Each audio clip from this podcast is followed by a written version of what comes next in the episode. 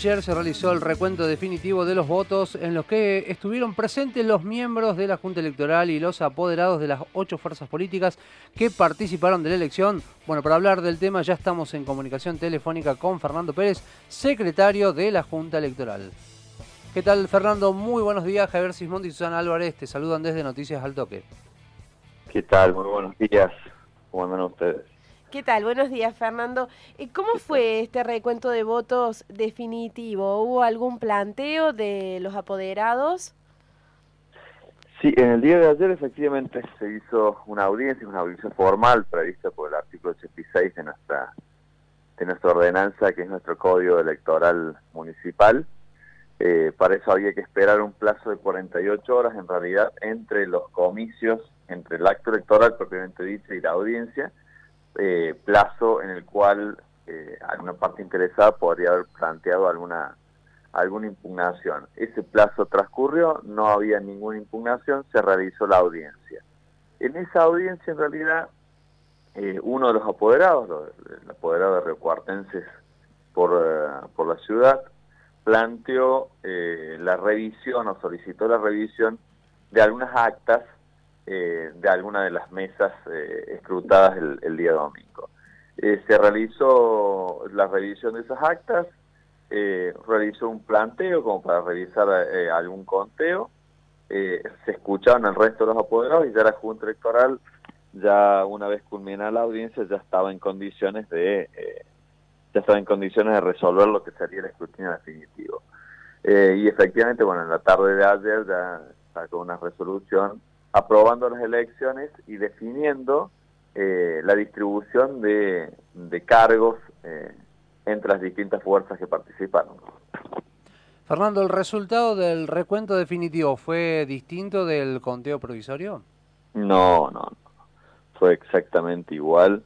Eh, había una serie de había una serie de votos que son recurridos e impugnados que por el número de, votos eh, matemáticamente no influía en lo más mínimo en el resultado.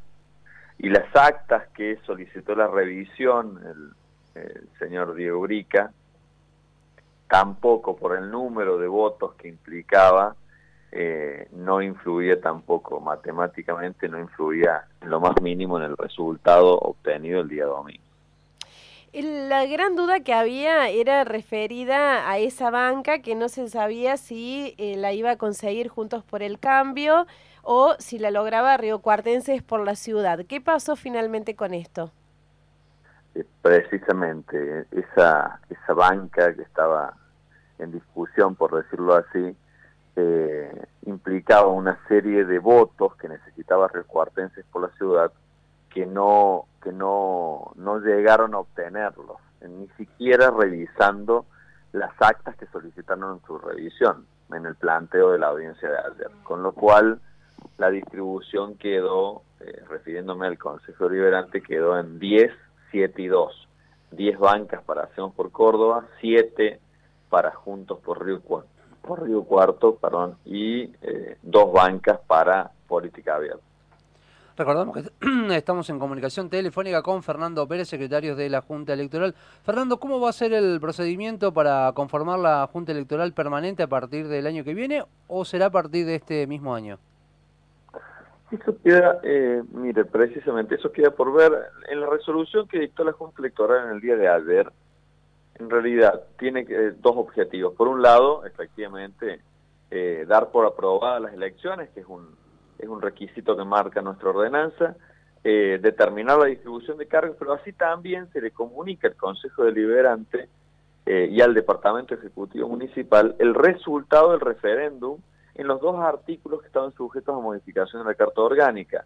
Eh, el artículo que tiene que ver con el adelantamiento de las sesiones ordinarias del Consejo al primero de febrero que entiendo que es operativo de manera inmediata, con lo cual desde el 1 de febrero empezarán las sesiones ordinarias del Consejo, y el artículo que tenía que ver con la creación de una Junta Electoral Permanente, el cual entiendo que se torna operativo de manera inmediata.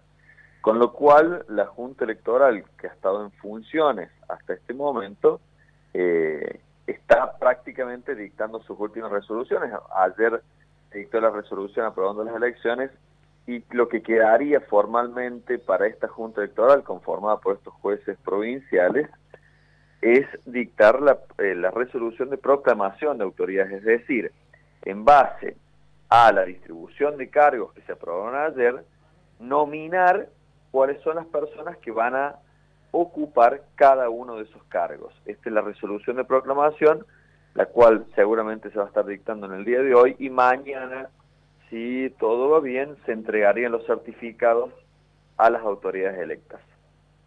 Fernando Pérez, ahora que estamos llegando al final del proceso, ya casi estamos al final, ¿qué, en, ¿qué balance podemos hacer o pueden hacer de lo que ha sido este proceso electoral teniendo en cuenta la particular situación que planteó la pandemia? En, en términos generales, eh, si uno analiza el, el, proceso, bueno, realmente en, lo particular, en lo personal, fue, fue el proceso más largo que me ha tocado como secretario, yo estoy como secretario desde el 2008. La verdad es que fue, fue un proceso eh, desgastante en algún sentido, pero yo creo que se pudo aprovechar el, el, tiempo como para tomar las medidas necesarias que yo creo que se plasmaron el domingo y creo que en gran parte o en gran medida yo creo que el resultado fue positivo. Mereció, por supuesto, un, gran esfuerzo eh, el proceso, no solamente de parte de la Junta Electoral, sino también eh, de todos los que participaron misma, me refiero también a, los apoderados de los distintos partidos y alianzas que en todo momento eh, acudieron a las audiencias que iba convocando la Junta, también, bueno, todos los que han ido participando, yo creo que todos fueron haciendo su aporte como para salir de, de esta situación. Realmente ha sido, no sé si decirlo un desafío, porque realmente es el trabajo de cada uno, pero realmente implicó una, una serie de, de, de esfuerzos eh, pero yo creo que el resultado fue positivo y el, y el domingo yo creo que muchas de esas medidas que se fueron trabajando durante el proceso yo creo que dieron sus frutos. Insisto, esta cuestión del padrón georreferenciado que realmente es una novedad para nosotros y a nivel país realmente hay muy pocos antecedentes. Yo creo que funcionó muy bien. Eh, el sistema de carga que empleó la que empleó la empresa del servicio electoral yo creo que también funcionó muy bien y en eso mucho tuvo que ver también este, este padrón georreferenciado y la, la modificación de la Carta Marina, habiendo ampliado significativamente la cantidad de establecimientos. Muchos establecimientos hicieron su primera experiencia con estas elecciones municipales, yo creo que anduvieron todos, realmente estuvieron a la altura de las circunstancias. Eh, yo creo que en general, y el protocolo, yo creo que en general se, se cumplió bien, que es un poco lo, el, el dato trascendental de este proceso electoral. Yo creo que en general el balance fue positivo.